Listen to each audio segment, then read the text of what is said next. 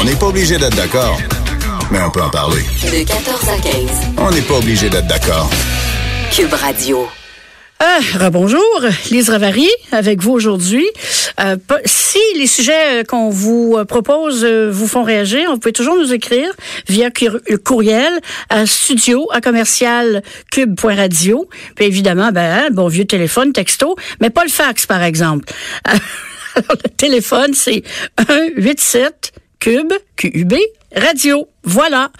Et euh, on va maintenant euh, passer à un sujet. euh, on dit que le sexe, ça fait vendre. Vous savez, quand je, quand j'étais rédactrice en chef de magazine féminin, je me faisais poser la question à peu près tous les jours est-ce que le sexe fait vendre les magazines?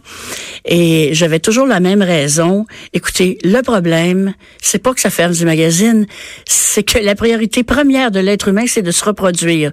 Et il n'y a pas moyen de se reproduire sans passer par le sexe, en tout cas, du moins pour l'in- pour l'instant. Alors, si ça nous obsède quand même un peu, c'est quand même pas pour rien, puis c'est pas nécessairement une mauvaise chose. Voilà.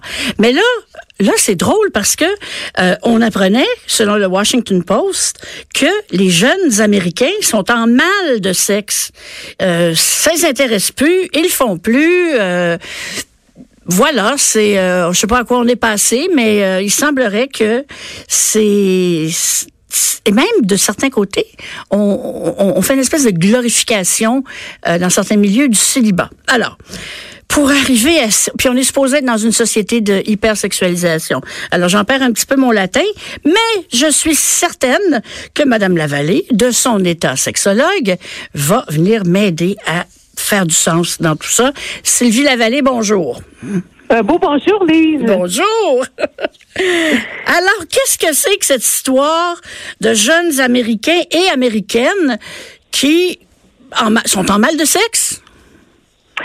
Ça peut paraître très, très surprenant Oui. de, de lire ça dans une société où on a toutes les permissions et avec l'aide de la technologie, où c'est tellement facile de rencontrer avec les applications de rencontre, puis même la pornographie qui est accessible. On pense que, mais on ne pense qu'à ça, le sexe. Oui. Alors, c'est, ça peut étonner d'avoir une telle nouvelle. Ça me fait penser, en fait, euh, cette nouvelle-là, euh, dans le, magazine The Atlantic, en décembre, il titrait un, un gros dossier sur la récession sexuelle, qui est un peu dans le même sens que là, qu'on remarque que les gens le font un peu moins, sont moins expérimentés, euh, ont des grandes périodes de vacances relationnelles ou sexuelles. C'est comme si le désir tombe en berne. On se rappelle l'hiver, ben, euh, pas que les animaux qui bernent, euh, paraît-il qu'il y a de plus en plus de gens qui bernent aussi. Qui-. Mais est-ce que est-ce que ça serait peut-être euh, justement euh, un, un- un retour euh, de balancier par rapport Ouais. à l'hypersexualisation que les gens sont comme ils en peuvent plus, ils en voient trop, c'est trop, il y en a partout? En fait, en fait, Lise, euh, c'est un, euh, c'est un- un bon angle parce que ce que j'entends euh, dans mon bureau, évidemment, mes propos sont biaisés parce que les gens déjà qui veulent consulter, c'est pas la majorité, qui osent le faire puis qui, qui ont envie de régler des choses, mais ils ont souvent quelque chose à adresser aussi par rapport à leur problématique. Ce que j'entends souvent chez des jeunes, jeunes euh, 20-30 ans, là, Mhm. il y en a qui sont un petit peu lassés du dating, de tomber sur des gens de peu de substance. OK. Euh, des, une espèce de, de, de rencontre où ben je suis pas satisfait, euh, c'est pas des gens nécessairement qui cherchent l'amour, sont pas vraiment disponibles, euh, puis juste avoir de la sexualité en quantité, c'est une perte de sens. Alors ça, j'entends ça beaucoup. Et ça peut peut-être expliquer aussi des périodes de retrait, de dire, ben là, je vais peut-être repréciser mes besoins, repréciser mon choix de partenaire, repréciser qu'est-ce que je veux vivre vraiment dans mon intimité parce que ben, j'ai cumulé pas mal de déceptions. À cela, je dois dire que je vais ajouter autre chose. Oui.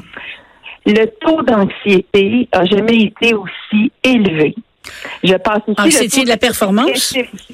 Euh, anxiété généralisée. Oh, OK. Anxiété en général. OK, On est stressé, préoccupé. Les, les enfants sont anxieux, les ados, les jeunes adultes. Il y a même des élèves qui essaient de- d'avoir des billets de médecin pour avoir d'exposés oraux. Euh, L'anxiété touche tout le monde, épargne personne, autant les hommes, les femmes, les aînés. Alors ça, il y a, quand tu as un taux d'anxiété dans ta vie où tu sens que t'as la, la catastrophe imminente, ça va pas bien, euh, tu te sens pas bien. Euh, t'es un peu perdu aussi dans ta vie ou tu sens que dans un moment où tu es beaucoup plus fragile, mais t'es pas disposé à rencontrer non plus. Alors c'est sûr que des, des articles comme ça, ça parle de la pointe de l'iceberg. Ça parle pas de la partie qui est la plus grosse, mais qui est immergée qu'est-ce qui se passe comme fragilité émotionnelle chez ces individus-là?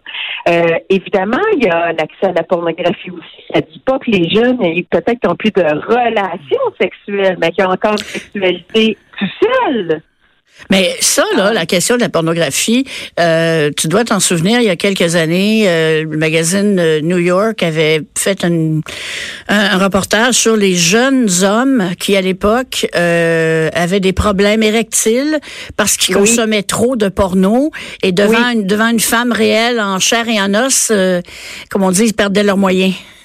Oui, absolument. C'est que la pornographie, j'appelle ça un refuge abrutissant. Ah, c'est bien C'est ça. que tu es, tu es seul devant ton écran Mhm. et tu n'es pas en train d'élever ni ta conscience, ni de construire quoi que ce soit. En plus, tu n'en parles pas à personne. Tu t'érotises devant un faux film avec des faux acteurs qui faussement s'érotisent, faussement baisent, faussement jouissent. Ce n'est que du faux. Alors, on s'alimente sur quelque chose, puis on va chercher une séquence avec l'adrénaline ou en peu de temps, parce que c'est moins de trouble, puis c'est moins compliqué comme ça, parce que je suis Uh-huh. seule avec moi-même. Puis je contrôle tous les paramètres. Je suis le producteur, le metteur en scène, le caméraman, le scénariste, je fais tout. Mais quand j'arrive dans le réel, où le réel est imparfait, a des contraintes et est imprévisible, j'en perds mes moyens. Parce que je- quand je suis tout seul, ben je suis pas en train de d'élever mes habiletés. Je suis pas en train d'apprendre quelque chose. Je désapprends. Mais il y a pas aussi... Il n'y a pas aussi un phénomène un peu comme la drogue. Plus tu consommes la porno, euh, moins tu as tes moyens. Oui, ben ça, il y avait eu, euh, j'avais, j'étais tombée sur une étude, euh, là, je veux pas me tromper du mot, mais il y a des, dans les centres de récompense au niveau du cerveau, Mhm. c'est comme la drogue. Plus t'en as, plus t'en veux, parce C'est que ça. tu t'habitues aux récompenses. C'est On ça. s'habitue à la dopamine. Alors, la porno, il y avait euh, des chercheurs qui avaient trouvé, ça se contredit, hein, parce qu'il y en a qui disent c'est utile, euh, puis d'autres, non, c'est pas utile. On sait pas. Il y a des contradictions dans le milieu scientifique là-dessus sur le- les répercussions, les ravages de la pornographie. Mais disons qu'on prend l'option des ravages.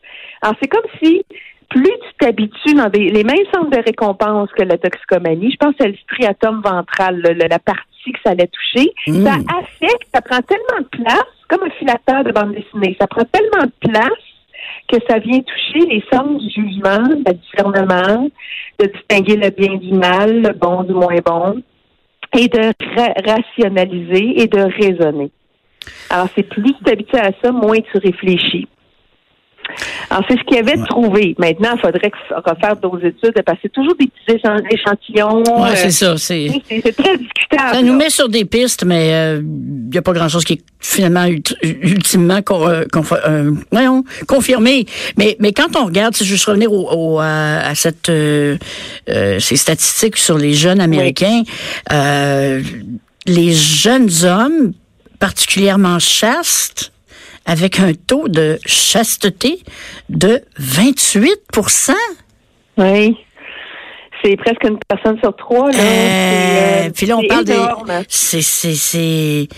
C'est, c'est, c'est- c'est- moi, je, moi, j'en reviens pas. C'est incroyable. C'est que j'ai- j'aimerais ça si euh, on pouvait poser des questions à ces jeunes-là. Qu'est-ce que vous avez vécu? À partir de quel moment vous êtes devenu chasse? Pour quelle raison? Est-ce que c'est suite à une épreuve, une peine d'amour, une c'est un grand, grand chagrin d'amour? Là, je vois des gens, des hommes, plus que des femmes, qui s'en remettent très difficilement d'un chagrin d'amour. Oh. Les états émotionnels des hommes, ils ont peu de gens, je veux pas généraliser, mais des fois, ils ont, j'en parle pas à mes amis, j'ai pas vraiment c'est ça. de personne à qui je ventile, euh, je suis seule là-dedans. Puis là, là, ben, j'ai tellement peur de revivre ça que je veux plus aimer.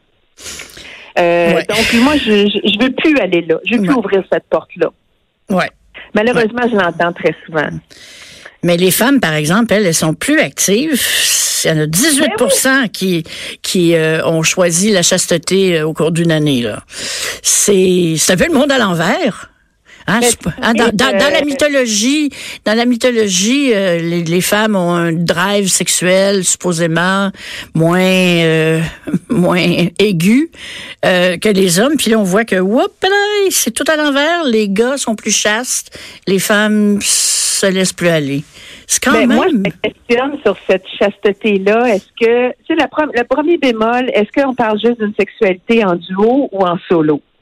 Parce qu'il y a des gens qui vont dire, moi, je suis célibataire, ça fait 10 ans, puis là, je leur dis, est-ce que ça fait 10 ans que tu n'as pas eu de, de contact sexuel? Ah, ben non! Ah, c'est ça. distinction déjà à faire, OK? En Ouais, ouais, ou ouais. en solo. L'autre chose, c'est que ces, ces femmes-là, pense à, je pense que c'était l'auteur Sophie Fontanelle qui avait dit à un moment donné, une européenne, moi, là, j'ai passé 10 ans sans sexualité, sans que ce soit un chiffre prémédité, c'était pas calculé à l'avance, Mhm. mais c'est année d'une sexualité ordinaire et banale, insatisfaisante et vide.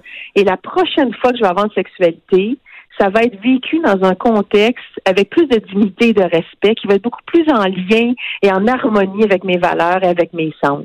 Et ça y a pris 10 ans. Dix ans. Elle n'a jamais été en souffrance de ça. Elle n'a jamais été frustrée de ça. Personne à son travail s'est aperçu qu'elle était dans cette espèce de carême-là. Là. Euh, hein, on est dans la période. Oui, on est dans la période. Mais de, de se priver, personne ne voyait qu'elle était en sevrage. Ça paraissait pas. Mais elle, elle voulait re- être plus en harmonie. Elle se disait, moi, de la sexualité qui, qui signifie rien, c'est terminé pour moi. Alors peut-être que ces jeunes-là qui sont dans une période de leur vie en parenthèse, qui se mettent en berne, il y a une raison. Et j'aimerais ça la connaître, cette raison-là. Est-ce que c'est l'usage de la pornographie? Est-ce que c'est, je suis essoufflée de- des Tinder de ce monde et des applications de rencontre. Je rencontre personne. Insupportable, ça. Est-ce que c'est parce que je vis encore chez mes parents puis que j'ai pas d'occasion d'être intime? Ça aide- ça aide pas, ça. Tout le temps, là. Ben non. Vivre chez papa-maman, là, le sous-sol, c'est limité comme possibilité. Que les, pour les parents non plus, c'est pas évident d'avoir des, des, des adolescents des jeunes adultes à la maison qui se couchent pas à 7h30. Eux autres aussi en souffrent dans leur intimité. En tout cas, moi, Il y a des chambres dans le sous-sol. quand mes filles vivaient encore avec moi, je leur disais tout le temps, je veux jamais, jamais croiser un de vos boyfriends dans la cuisine le matin en serviette. Arrangez-vous, Ah, arrangez-vous Oui. pour que son intimité ne rencontre pas la mienne. Finalement, euh, il s'est jamais rien passé. Bon. Bon. ben, disons rien d'apparent. Euh, je, je, je me rappelle pas d'avoir vu un boyfriend à la maison. Non, mais je pense que Lise, tout est là-dedans. Là, dans l'article, c'est ce qui est apparent, c'est qu'il y a euh, un vide. euh, il semblerait qu'il y ait un vide sexuel. Maintenant, moi, je pense que c'est un vide de quoi? Un vide de sens. Un vide de un sens. vide de sens, probablement.